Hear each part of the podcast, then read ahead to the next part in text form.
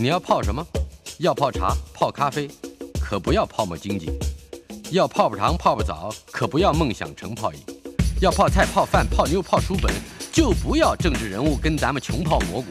不管泡什么，张大春和你一起泡新闻。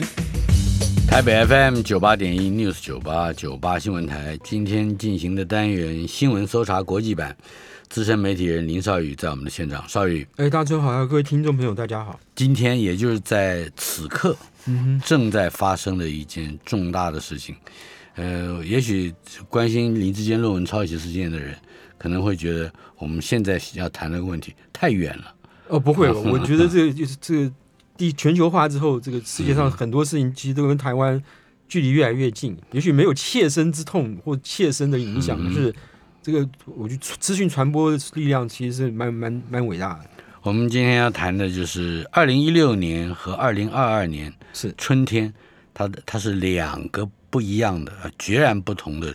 中东，两个截然不同的中东。那这个中东呢，特别在这一次呃，美国总统拜登访问中东，这个他任内第一次出到中东地区访问呢。我想他的印他的印象或者他的这个感觉会特别的深刻。我们就先从二零二二年跟二零一六年，也就是六年之前的那个中东，也是拜登走访过的这种中东，对，是一个什么状况？他那次他那次是二零一六年，他那次到中东地区访问，嗯，有有去以色列，也有到这个巴勒斯坦自治政府去拜访，嗯，这个当时这当时的这自治政府总统阿巴斯。那么那一次他在中东呢发生了一件事情，那事情呢，这个他这个反应非常的强烈。发生什么事情呢？就是在他他在以色列访问期间呢，有一天晚上呢，他的家人在这个以色列一个地方一个餐厅吃饭，离那个餐厅呢大概呃一公里左右距离的另外一间另外一家餐厅呢，发生一件这个恐怖恐怖杀人案。嗯，这个一个巴勒斯坦裔巴勒斯坦人呢，这个在那家在那家餐厅呢。杀了几个，朝着几个美国的这个交换学生，嗯，这个行凶杀人，然后其中一个交换学生呢，因此就杀死被杀死了，嗯嗯，然后这件事情是拜登发生在拜登副总统那时候他是奥巴马副总统正在这个以色列访问的期间发生的，嗯，那他第二天呢就刚好去拜会巴勒斯坦自治政府的这个阿巴斯总统，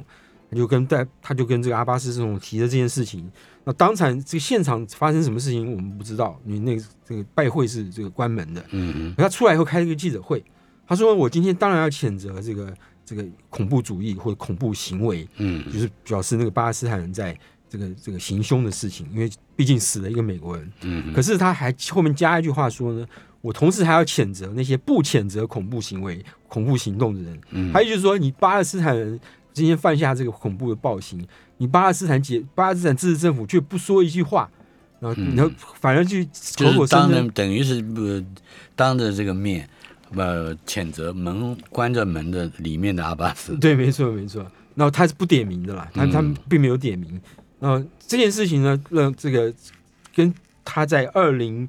呃二二年，就是现在此刻正在这个访问的中东地区呢。这个发生的另外一件类事情很相似，嗯，这两件事情的比较可以看出来，在二零一六年这个拜登上一次访问中东的时候的中东情势，跟现在中东情势有有哪些地方是相同的，有哪些地方是不同的？我们先看看不同的。我们先看看不同的。嗯，有呃，在这个二零一六年或在二零一六年之前，我们所熟悉所熟悉的这个中东事件呢？大家也许可以用两两两个两个两句话来概括，一个是以阿冲突，就是以色列跟阿拉伯世界、阿拉伯国家的冲突。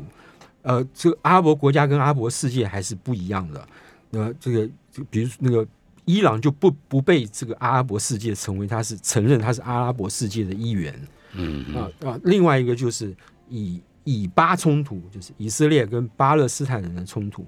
这两个冲突基本上，这两个冲突基本上概括了。从一九四八年以色列独立建国以来，一直到这个一九呃二零一六年这这这这几十年中间，呃，整个这个以巴情势的这个这个发展，在这这个以以阿冲突呢，呃，经过了三次战争，以色列建国独立战争、六日战争、赎罪日战争。那一九六七年的六日战争呢，以色列这个以一个新兴国家或者说一个这个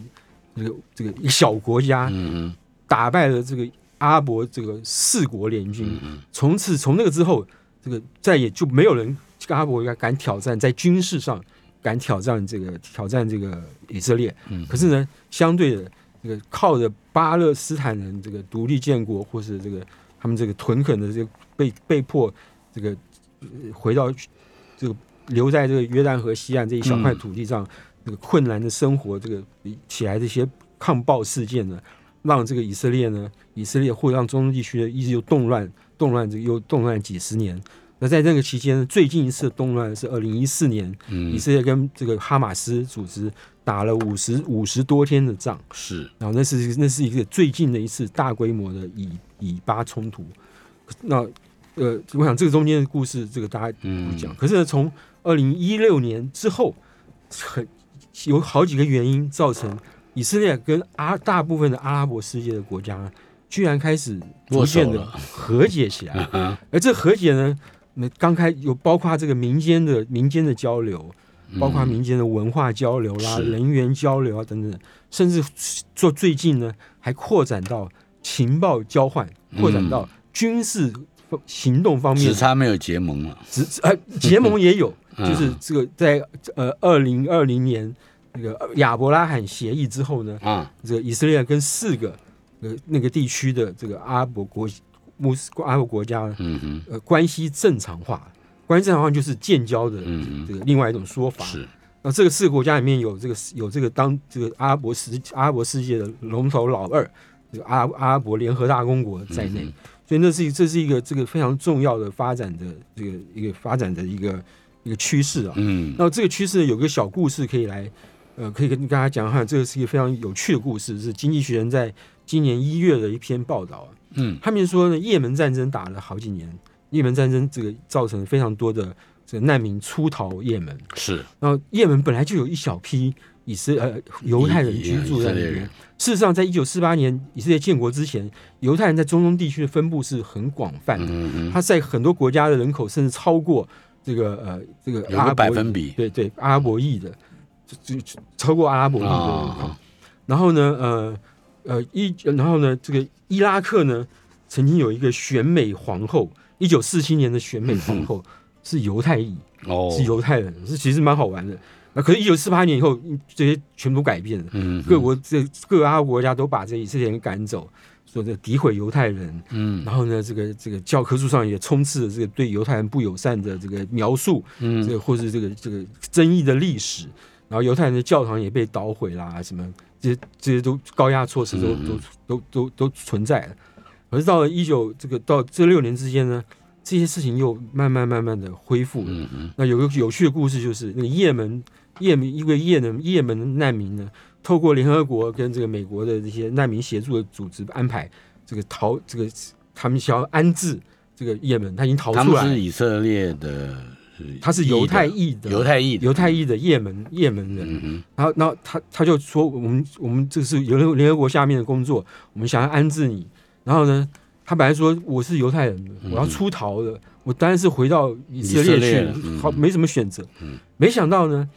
他选择了他要去呃是阿拉伯联合大公国去。嗯，就阿联酋了，阿联酋。嗯，大家就奇怪说，为什么你一个犹太人要去那边呢？很简单，因为阿联酋给我很好的条件，然后啊，难民还有可以谈条件去安置，不是移民。然后他阿联酋给我的条件是他让我去住一间别墅，嗯不要租金，哦，然后呢，给我一辆 fancy car，漂亮的车子。然后呢，第三个条件是呢，他每个月给我那个社会福利的这个补助津贴，津贴，那我当然要去啊。然后这个阿联，大家这个这故事我看到的时候觉得很好，我也我也不知道有这样一个段。后来发现说，事实上在它不是一个段子，它不是一个段子嗯，它是这个真实的事情。呃，原因就是因为这个这个很多阿拉伯国家，这个经年累月，从一九六七年以后，他们军事上打不过以色列，在发展上国家发展上也打不过，也拼不过以色列。嗯哼，他们觉得这个这个这个阿拉伯的民族主义，或是这个或是这个伊斯兰的这个主义，基本上好像都不太能成事儿。然后第二个是呢，他们年轻一代对于上一代的这些战争的恩怨也逐渐淡忘，嗯哼，然后再加上他们想要发展，想要这个这个这个这个发国家发展需要这个旅游业、观光业，然后呢，这个犹太人可以帮助他们，就好像回到一九四八年以前，犹太人可以帮助他们的社会发展。那第二个，对于产油国家来说，很重要一个原因就是石油的重要性似乎是越来越在下降中。虽然石油还是很重要，可是因为气候变迁的关系，嗯，然后呢，美国的这个能源政策改变，美国现在变成石油出口国了。是，那这个。一过去这些国家垄断全球石油的这个地位角色，也逐在也在逐渐看起来是动摇了，对，也在动摇，也在淡化。在这种情况下，很多很多这个阿拉伯世界领导人呢，就决定说，如果我们我们长久以来这不是一个办法，我们必须现在就要改变转型。沙特阿拉伯这个沙这个这个中东世界的龙头老大的国家的这个王储，就是他们现在的呃实际的掌权人萨尔曼萨尔曼。他呢，就是这其中这个国家一个非常重要的代表。嗯他的这个呃，解放、解放了、开放了一些社会上这个穆斯林的这个对穆斯林女性的禁忌，比如说让女性准许女性开车，嗯这是在那个世界是一个非常重要的事情，非常重要的一个事情。嗯然后他这个花了六十亿美金去盖一个新城市。嗯，那新城市呢，就离以色列很近。然后它是标榜要盖成一个科技城，嗯，那为什么？那为什么也是向以色列伸手？对，就等于说，我希望我欢迎你们来投在这个城市，这这开公司啦，等等。科学园区，对，类似这样。可是这个科学园区是一个非常非常大的园区，非常非常有钱的园区。所以这些事情，知道这个萨尔曼，萨尔曼作为的只是其中一个一个代表而已。嗯，就所以这个整个现在的中东社会呢，如果这个弥漫的气氛就是。和解，可是当然，这个和解呢，并不是说就没有战争的。那个中东世界还有很多其他的这个区域区域的冲突，会还是会导致社会上一一一定的社会动乱等等。可是呢，这个大方向是拜登在二零一六年去以色列的时候是没有看到的。哎，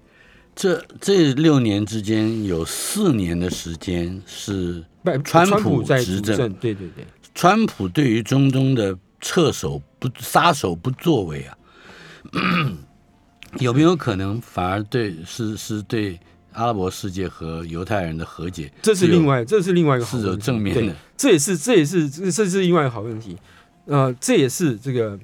拜登政府呢现在要重新回到这个中东中东世界发挥影响力的时候，他碰到一个困境。嗯嗯，在军事合作上。尤其是在军事合作上，我们刚才我们回讲回到刚才说那个那个这个以以阿和解在军事和军事层面上的和解，他们呢，呃，从几年前开始有一个共同的敌人叫做伊朗。嗯，那伊朗对于沙特阿伯跟沙特阿伯联合大公国以及其他周边约旦啊等等，都是一个威胁。因为第一，它有它即将要变成一个核武核武国家，是，然后它又有这个这个飞弹这个中程飞弹、长程飞弹能力，对所有人，包括以色列以色列在内。都是一个这个潜在的威胁。还有就是他的宗教和种族是也不一样，对，散族，然后他是逊尼派跟那个什叶派之间这些差别。嗯，然后所以这件事情也让大家团结起来，说也许我们去跟以色列合作，进行某种合作的某种这个防卫上的合作，是对大家都有利的。啊，既然我们在这个民间交流都已经这么热络，这个军事上合作也也不是不能一试的，因为他们几年前就开始在私底下有很多情报交换、情报交流的这个工作是在是在私底下偷偷摸摸进行的。那这次呢，这个以色列军方呢，在拜登来之前的一个月还是半个月左右，嗯，他以以色列国防部长就宣布说，哎，第一，我们的这个我们这个。呃，美国投资的我们一项这个区域防空的系统，系统包括什么雷达啦、什么飞弹啦、导弹等等等等。然后呢，这个系统呢，呃，已经不仅仅是美国投资，而且已经开始运作了，就它已经 operation 了，嗯而且也成功的阻挡了几次伊朗的这个想要对想要这个对我们这个这个对我们这个区域造成的这个飞弹威胁。嗯，大家听到大家听到说美国投资这个。这个飞弹防御系统那还好说，可是呢，这既然既然这个多国合作的区域防空系统已经运作，哎，这表示说以色列跟阿拉伯世界的这个合作呢，不仅在军事上已经已经只是分享情报而已，而且在军事的这个就是在这个作战上面也已经开始合作了。那这是一个这个一个这感觉上是好像偷偷的有举行。联合军演，对对对，就是 就是一个跨大步的这个跨大步的这个事情。然后这个外边到米这个大家对于以色列国防部长这个在拜登来访之前宣布这个事情，当然是认为就是替拜登铺垫嘛，呃，这个让他在以色列能够这个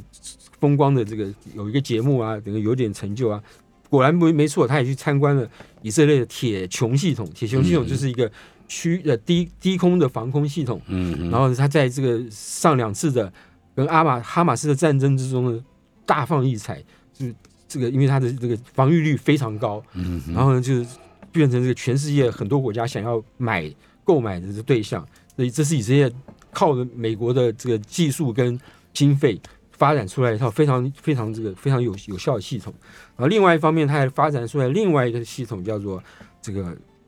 铁光系统。我们那个光就是哪个光？镭射光的 laser beam，镭射 beam，对，它就说 iron beam 啊。它一它就是利用光铁光束，对，铁光束这个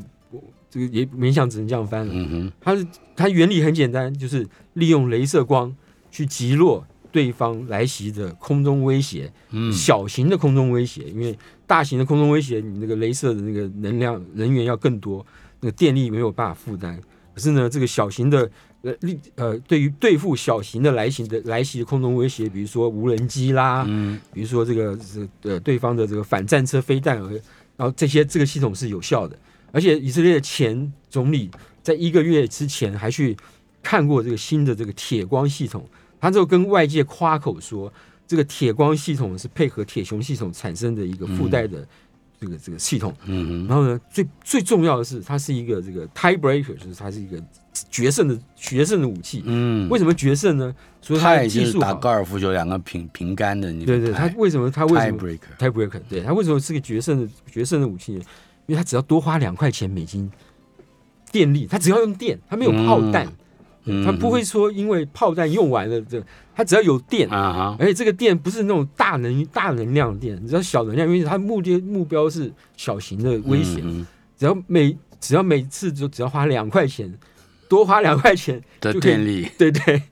那这个当然是 tiebreaker 啊，因为你的成本降低的太多太多了。过去在以色列跟哈马斯冲突的时候，以色列担心的是说，我用铁穹系统对付你哈马斯那些类似。粗制滥造的飞弹，或是那个初级的导弹，是用杀，是用牛刀去杀鸡。那刚开始的时候，牛刀杀鸡很容易，很很爽。可是久了，我的牛刀太贵了。嗯，那我我我有一天会没有办法负担这个牛刀的时候怎么办？是，他今天发展出来这个铁光系统，基本上就解决了这个问题。嗯我用一个更好的牛刀，便宜的牛刀 去杀那个。对，那当然，这个铁光系统是不是如他所？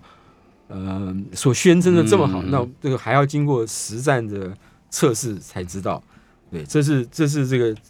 二零一六年之前的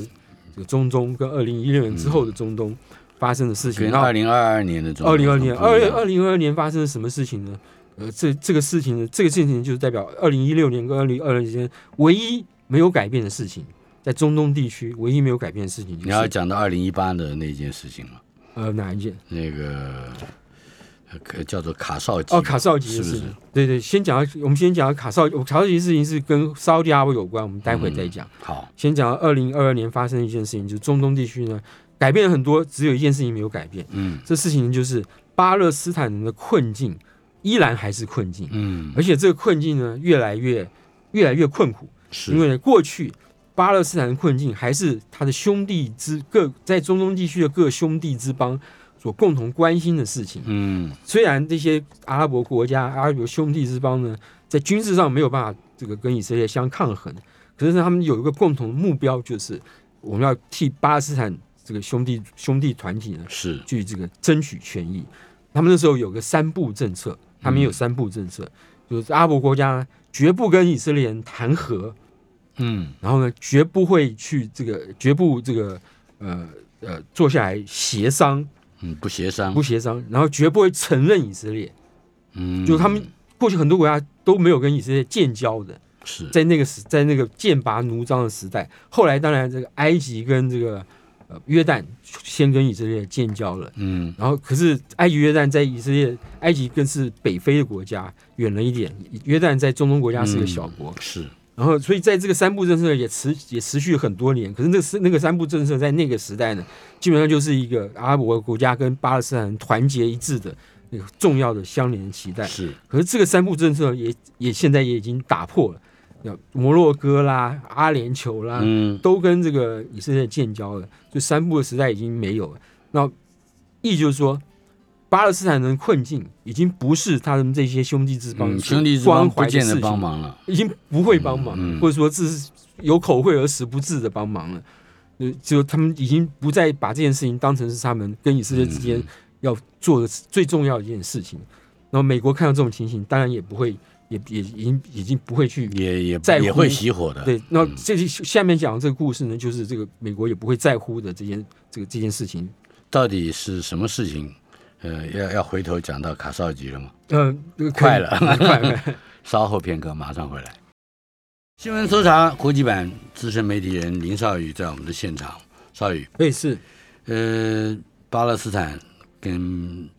以色列哦还有什么样的背景？呃，巴勒斯坦跟以色列，这个巴勒斯坦就是这个在这个以色列建国之后，嗯。这个就对他们来说，就他们被迫离开这个世世居的土地，嗯。然后现在被迫这个迁在迁这个就集中在这个约旦河西岸跟加沙走廊这两两块这个狭小的地方，那生活生活生活环境、生活情况其实是相当不好的。嗯。太小的土地挤得太多人，加上以色列这个种种这个对他们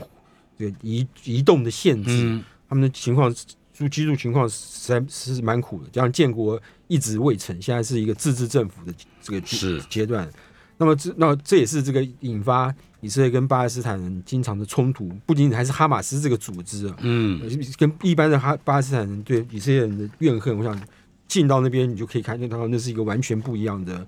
感觉跟城市城市。那么在这种在这个期间呢，在美国拜登之前的三任总统呢，基本上都对于都想要做成一件事情，就是希望他们以巴和谈，嗯然后两国方案能够在他们的手里实现。从小布希最近的几个总统，嗯小布希、奥巴马到川普，嗯都曾经说过说，或是曾经说过，或者是做一些努力去想要达成这个这个这个两国两国方案最后的实现，而都没有成功。那拜登呢，似乎在这件事情上面，他根本连两国方案这件事情他都不想去做。嗯。他可是他当然也不能，他不会像川普一样，川普的做法是非常简单，我是一面倒的倾向以色列，嗯。巴勒斯坦人死活呢，跟我美国一点关系都没有。那么他就在这种情况之下，嗯。他做很多事情，他取消了美国对巴勒斯坦人的诸多援助，比如呃诸多援助，嗯，比如说他取消了这个本本来美国要帮助巴勒斯坦人在东耶路撒冷盖一座医院，嗯。然后嗯因为然后这个医院就可以帮助很多巴勒斯坦人在加沙走廊或是约旦西岸得不到的医疗的这个医疗医疗的这个措施，嗯。然后可以在那个医院进行，然后把这个取消了，很多巴勒斯坦人重病就没有办法去啊。就没有办法去医治等等等。等。然后这个这些这个这些计划在拜登这次去巴勒斯坦拜访的时候，他会他会告诉阿巴斯主席说，呃，这个这个援助我们会帮助你继续把这个医院盖成，嗯有嗯问题。可是巴勒斯坦呢还有两个问题，他们一直没有办法得到美国的这个同意去帮助。第一个是对于犹太人进入这个巴加沙走廊或者约旦河西岸去扩大他们屯垦区的范围这件事情，嗯在对于国际社会来说，都是一片谴责以色列，说你这是违反国际法、不人道嗯等等的。不管从法律的角度、道德角度，都是谴责他的。那美国呢，在在这个川普时代根本不管他，他一面倒这个支持以色列，所以这件事情呢，让巴勒斯坦人非常的感冒。然后呢，到了这个呃这个拜登时代呢，到现在为止，他没有见到他吭声说嗯美国呢这个反对以色列人去屯垦这件事情。嗯，他就不表态，不表态就表示你继续支持是前朝的立场。嗯那这件事情让巴勒斯坦人非常的呃失望。嗯原来拜登你也你的中东政策，或是你的这个巴勒斯坦政策，没有更积极的对对于巴勒斯坦除了这个钱之外，医院之外，嗯。好像就跟川普是一样的。嗯嗯。也是不管这个这这件事情，那国际社会也在也在等着看，说，哎，美国在这件事情上面为什么不表态呢？你你过去在奥巴马时代，你也是认为以色列是非法的、啊，对在布希时代，你也认为以色列非法，现在巴勒斯坦的处境就麻烦了，不，美国也撒手，或者是看起来要撒手。对，他的阿拉伯世界的兄弟们也不再那么积极的支持。是对，没错。所以巴基斯坦的困境就就就就这是二零一六到二零二二之间没有改变的，没有改变的一件事情。那有一件，那最近发生一件事情，嗯就今年五月的时候，是这个在这个这个巴勒斯坦人就巴这个呃约旦河西岸加沙走廊的一个城市，发生了以色列军方跟这个巴勒斯坦人的冲突。嗯那么这冲突呢，就就是以色列军就派兵进去，要这个这个要找出那些这个暴行杀人的这个开枪的凶手啦等等。嗯哼然后呢，这个当地这个记者知道以后，就想要进去采访。嗯然，后有有有几个电哪台里的记者？呃，有有当地的记者，也有半岛半岛电半岛电视台的记者，有这个他们有有摄影的啦，有开车的记者司机啦等等的。然后呢，那个记者在这个一那个城市有一个那个城市我忘了那叫叫什么名字，他看到了这个远处呢有一辆以色列军车，上面有军人这个上上下下，嗯他们就觉得他们就知道说，呃，这可能是就是来处理那个这个那个那个枪击事件的这个军这个以色列军人，因为他们就这个就这个朝着那个军车方向走过去，要想要采访那些军人。那记者在那边站在战地采访，他们都知道要穿一件要穿那个防防弹背心，他们防弹背心上面都写用那个大大的一个字写的 press，就是嗯。媒体，所、所以不这个对方也一望即知，嗯。他们是来采访的记者。没想到他们走走没几步呢，就听到枪响。一开始听到六声枪响，啪啪啪啪啪，然后呢，然后就大家就赶快找就地这蹲下来啊，就想要躲躲起来。嗯然后呢，这六声枪响结束以后，就大家就想说，哎，看这个同伴有没有在，有没有受伤，就发现半岛电视台一位这个女记者，呃，她中弹身亡，嗯。子弹是从后脑袋打打到这个打进脑袋里面去，嗯就当场就死亡了。然后呢，这个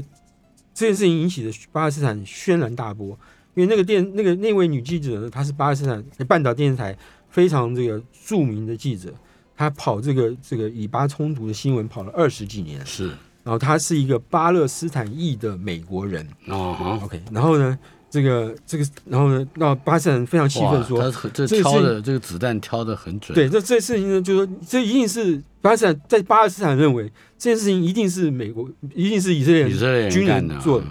然后呢，以色列就当以色列军方答应要调查这件事情，调查结果是说没有错，他的确是从那个军车的方向发射的子弹，嗯。可是呢，他没有办法证明这件事情是他 intentional 嗯，有刻意故这样的，故意的，故意这样做，还是说因为其他的一些意外，让他这个子弹从那个方、嗯那个地方发射出来？或者说这是个意外呢，还是一个杀人罪，就没有办法知道。是然后呢，这件事情呢就又引起巴基斯坦这个气愤，然后大家就等着看下一个是你今天死的是一个美国人，毕竟还是个美国公民，那你美国总要一个有个说法嘛。然后这件事情就从五月拖拖拖拖到今年的七月多的时候，因为嗯。拜登要访问以色列了，然后美国政府想说这件事情要快刀斩乱麻的解决，嗯。然后就先就先说美国政府呢认为呢这件事情呢非常可能是个意外，哦而且而且美国不会压迫以色列去刑事调查这个任何的以色列军人，嗯。然后就在拜登这个访问呃中东之前，又引起了这个这个巴勒斯坦人这个这个气氛轩然大波。然后最近传出来，今天还今天还昨天晚上传出来消息是，这个这个巴勒斯坦人呢，呃，看到拜登的行程上呢，嗯没有去探视那个那位记者的家人嗯嗯的行程，嗯嗯那这个就这个态度就很清楚，立场就很清楚。美国美国是这件事情他是不管的，嗯，摆在一边的，就是这样。亮着就是那亮着，那这个更加深了巴勒斯坦的怨恨。对你就是前面的那些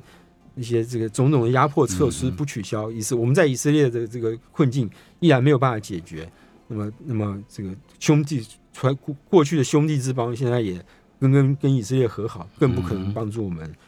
对，这是这个二零一六年到是二零二二年之间，这个我们就不能不说到二零一八年的卡绍吉，是卡绍吉事件是他是个美国人，他是一个，对，他是一个美国、嗯美国籍，美国籍的，对对对。可是他是一个，他是沙利阿拉伯，就是阿拉伯裔的美国人。是。然后呢，他是他的工作不，他的工作是在《华盛顿邮报》担任专栏作家。他经常批评沙利阿拉伯，尤其是他的王储萨尔曼。对，尤其是他王储萨尔曼。然后呢，到这那这个，在就是二零一八年的时候呢，他呢被发现这个进入沙特阿拉伯驻土耳其的大使馆之后，嗯哼，就没有出来了。那他去沙特阿拉伯驻土耳其大使馆的目的是要办理签证，嗯，办理这个文件，他返回阿沙特阿拉伯去，要去要去跟他的这个未婚妻结婚，嗯，这些喜事嘛。是，就他未婚妻，就他还跟他未婚妻说，我去办，我去那边办办办证件，就就回来就要跟你结婚，就就没有出来了，嗯，就。大家就开始找他，就发现他竟然是在沙利阿拉伯驻土耳其大使馆里面被那个沙利阿拉伯派去的特工，嗯，那个肢解，活生生活生生肢解。对，然后呢，这个那个非常非常的非常残忍，非常残忍的事情。那这件事情让全世界大哗，嗯，有你的沙特阿拉伯是一个这样的国家，然后呢，这个。然后，川普政府呢，在这个被迫之下呢，就答应要调查这件事情。可是这个调查呢，是由中央情报局负责的。中央情报的调查结果不公布，嗯，没有公布内容。是对，然后呢，只只知道只知道大概是他调查结果大概是，呃，这个这件事情这件暴行呢，是由萨尔曼，就是沙特王沙布阿沙特阿伯的王储下令去执行的，因为他经常批评这个他他本人以及这个沙特阿伯。然后在这种情况之下呢，当时要选举总统的拜登，他就说呢，这件事情他绝对不会，如果他当选总统，他绝对不会坐视不管，他要让这个萨尔曼王这个这个沙特阿拉伯呢，或者萨尔曼王储了，王储成为这个这个世界的一批孤狼，the pariah，孤狼，孤狼，孤狼，对，就是说。孤狼就是说不是很不是这个很很帅的意思啊，是就是你是一个没有朋友的没有朋友的物种，对对，你在全世界是找不到一个朋友的。对，然后呢，我说还有还宣誓说，他一定会让萨尔曼付出代价，为此事付出代价。然后他还说，我绝对不会去跟萨尔曼打交道。啊，这话这个讲起来就让大家有点吓一跳。你可以谴责这个人的作为，嗯，可是你说不跟这个人打交道，那。事情严重，因为萨尔曼现在的老王就是萨尔曼的爸爸，就是沙特阿拉伯的国王，不能逝世了。他不能逝世，可是还是国王。是那沙沙特阿拉伯实际上掌权、负责大小事务的人呢是萨尔曼。如果你不跟萨尔曼打交道，对你跟谁打交道？对你没有人打交道。稍后片刻，马上回来。台北 FM 九八点一 News 九八九八新闻台今天进行的单元新闻搜查国际版，资深媒体人林少宇在我们的现场。刚才提到了，呃，这个卡绍吉是嗯被很残酷的肢解，肢肢解，这其实这是这是一个非常残酷的这个这件事情造成其实是现在拜登的难题，就拜登难题四年了，对，已经有四年了。然后他难题在哪里呢？因为发生后来拜登执政的时候，大家知道发生了这个。乌克兰乌乌克兰的战争的事件，嗯，然后全球的能能源出现了这个短缺的情形，因为俄国的这个俄国对欧洲的能源的影响非常非常重大。然后呢，这个包包括通膨的问题，那美国的这个石油价格呢一直上涨，中间这中间虽然有一些起伏，那拜登就想要说，他想要这个请求拜托这个沙特阿拉伯或者这个石油生产国家能够增产。然后能够期待这个增产措施能够降低这个美国这个石油的价格。嗯，那记不记得几个月以前我们在这个节目上讲过，说拜登想打电话给萨尔曼，嗯，然后呢就谈这个人员的事情，对他不接，他被拒接电话。不接，对很久。然后这一次呢，他又想，那那次他只是打电话而已，嗯，然后的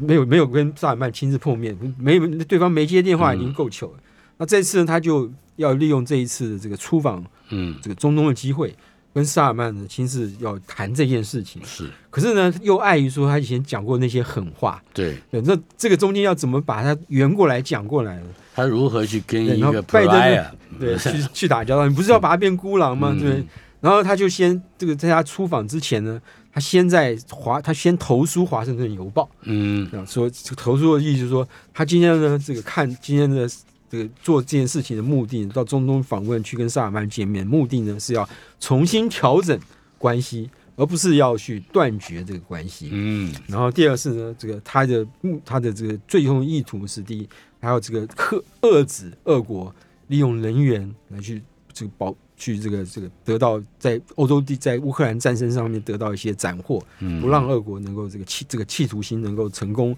然后他也要这个这个在跟中国竞争这件事情上面呢，不要超越中国，嗯就是把一件把这个事情扩大化，是。让它这个有正当性。可是大家关心的，尤其是民主党啊，不，共和党关关心说，那你跟萨尔曼到底要怎么见面呢？你要怎么样？你现在在疫情期间，他们应该是棒，对对对就是撞撞手肘。撞撞手肘，可是然后可是到时候，那你要你要去跟这个这个萨尔曼见面的时候，你是要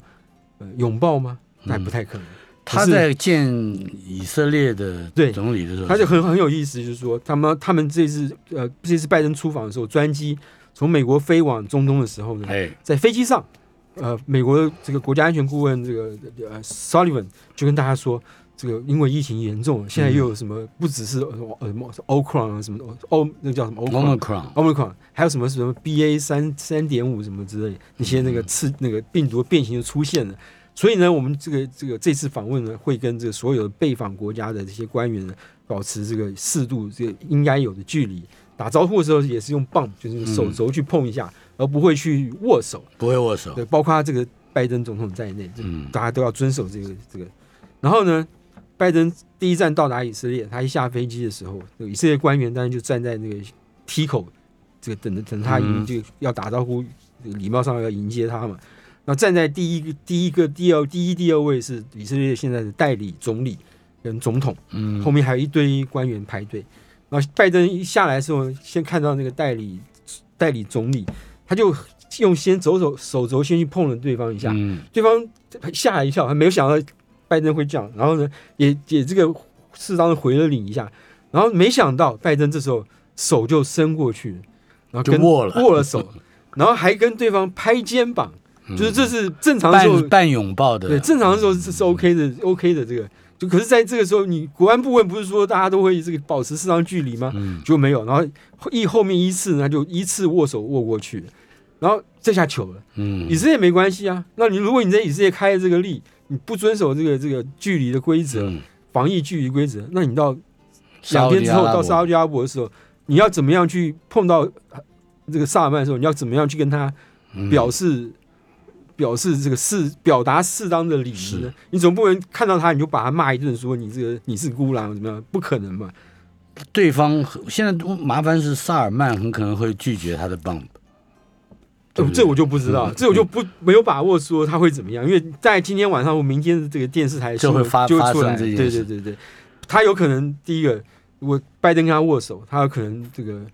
跟他也跟他握手，因为这这这对萨尔曼有帮助。嗯。可是美国现在又来又来又有有求于我。了，嗯。对，这个对是吧？那如果他跟他 bump，他也许也许也许跟他 bump，嗯，或者是他就不理他，我我不知道，这真的不知道。我觉得拜登会忘记他以前讲的话，对，这个拜登最最大的问题就是他被他最他最近这个民调这个超低也是这个原因，就怎么回事？就是他这个民调超低也是因为大家觉得说拜登是不是老了，真的老到这个老到这个不能这个，有一个画面是他在发表一段演讲，对，那是之前。回头向右转，对，然后空的空的空气握手。对，对对，他以为那边有人，然后最近还讲到这个，呃，这个讲到这个这个这个反堕胎这个法案被最高最嗯比如最高法案这个取消的事情，然后他讲到这个 termin terminate pregnancy，就是把堕胎终止，就是嗯怀孕孕期终止，就堕胎这件事情形容，他讲成 terminate presidency，pregnancy 跟对 president，pregnancy 就是怀孕跟这个总统给总统自己，对对对，所以这大家就觉得啊，你在讲什么？对，你这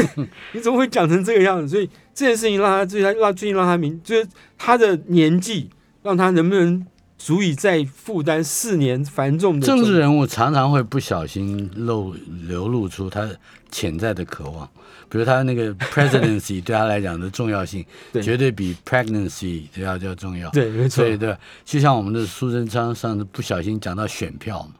是 不是？也是不小心的。OK，就是对，所以对啊，所以这个选战了，打赢这场防疫战争。他想要我们要打赢这场选选战。战，OK，所以这这个是这个是拜登最近的这个这个困境啊。那么这个这边就这个讲了这么多，这个这在在这次出访中东的这个行程，嗯。那么有一个重要问题就重要的议题就出来，就是美国到底要走的是这个人权外交，或者现这个价值主价值外交，包括嗯人权啊等等这种的外交路线，还是要走的现实主义外交路线。嗯，过去呢，历任美国总统都是都是把这两个都都混合，嗯，嗯。就是说他他也会注重人权，当他觉得注重人权对他有利的时候，嗯嗯。然后也会走现实主义的路线，对他是走对他有帮助的时候，可是很少有一个美国总统把这个事前把话讲的这么决绝，嗯。说我绝对不会跟他打交道，嗯。这种话讲出来，就等于是把自己这个逼到墙角去，没有回旋的空间了，嗯。对不对？然后那拜登这次就因为他自己的这个这个口不择言了，嗯，口不口不择言，让他这个必须要在这个美国所有的媒体面前去表现他怎么样去圆这个圆这个这个这个困境，嗯。那就这就是这是这就是。所以你刚刚说他用了一个字，就再调整 reorient，Reorient 嗯对，而不是 rupture，嗯，他是用这两个。不是终止，不是终止或打断，但是那表示说他跟萨尔曼还是有机会，呃，他有机会，他有跟机会跟萨尔曼，他这次用的机会呢，不是说去访问，不是去沙特阿拉伯进行国事访问，嗯。呃，进行国事访问就是表示要去看萨尔曼，他是说我今天去沙特阿拉伯呢是要去参加一个这个波斯湾国家合作理事会的高峰会。嗯。那嗯这个波斯湾这个国家波波斯湾国家这个合作理事会呢，是由是一个大概四五十年以上的一个这个中东地区的一个组织，它是专是刚开始的时候是做这个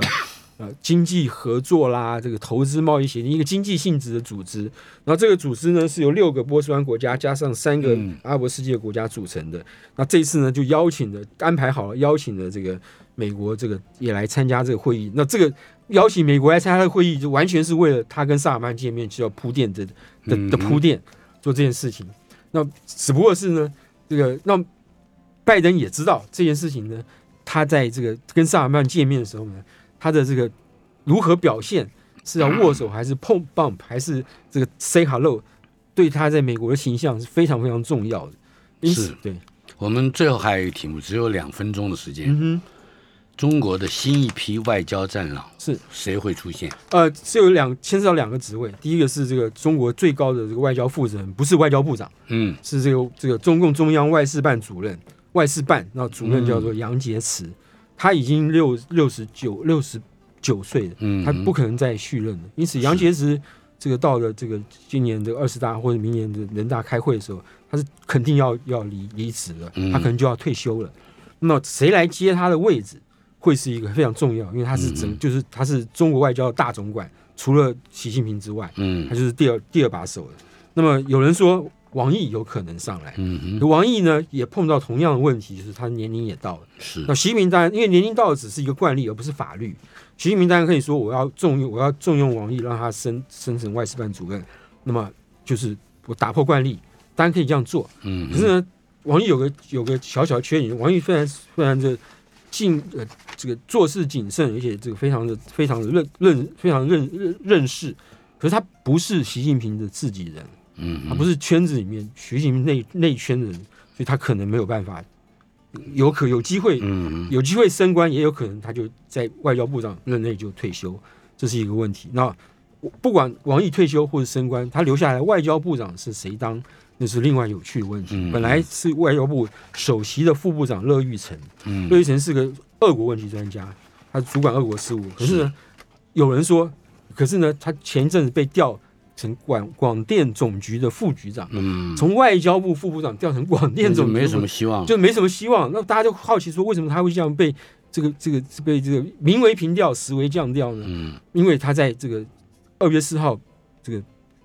呃习近平普丁这件事情，说这个中俄关系上不封顶这个事情呢，做了错误的判断，嗯，所以让他这个这件事所以情到底谁会出现？不知道。还你的答案是不知道。